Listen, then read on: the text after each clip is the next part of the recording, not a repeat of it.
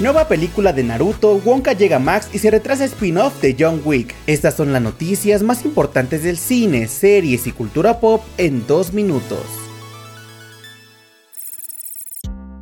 Comenzamos con la noticia de que la película de Wonka llega a streaming. Warner Bros. anunció que la película musical protagonizada por Timothy Chalamet llegará la primera semana de marzo a su plataforma de streaming, después de juntar más de 600 millones de dólares en la taquilla mundial. Basada en el libro Charlie y la fábrica de chocolate de Roald Dahl, esta producción es una precuela que nos cuenta la maravillosa historia de cómo el extravagante Willy Wonka se convirtió en el mayor inventor, mago y chocolatero del mundo. La cinta llegará a Max el próximo 8 de marzo.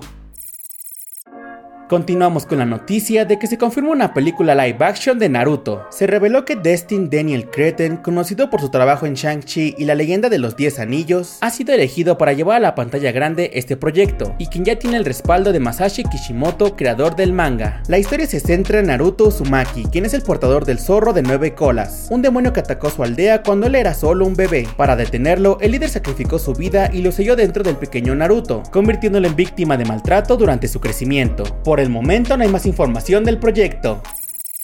Para terminar, les contamos que la película spin-off de John Wick se retrasa. Lionsgate reveló que la cinta Ballerina del universo de John Wick y protagonizada por Ana de Armas cambiará su fecha de estreno en cines hasta el 6 de junio de 2025. Inicialmente estaba programada para el 7 de junio de 2024. La película es dirigida por Len Wiseman y contará con la participación de Keanu Reeves retomando su icónico personaje. Y la historia se centrará en una nueva asesina de este universo, en una misión de revancha contra aquellos que acabaron con su familia. Chad Stahelski también regresa como productor.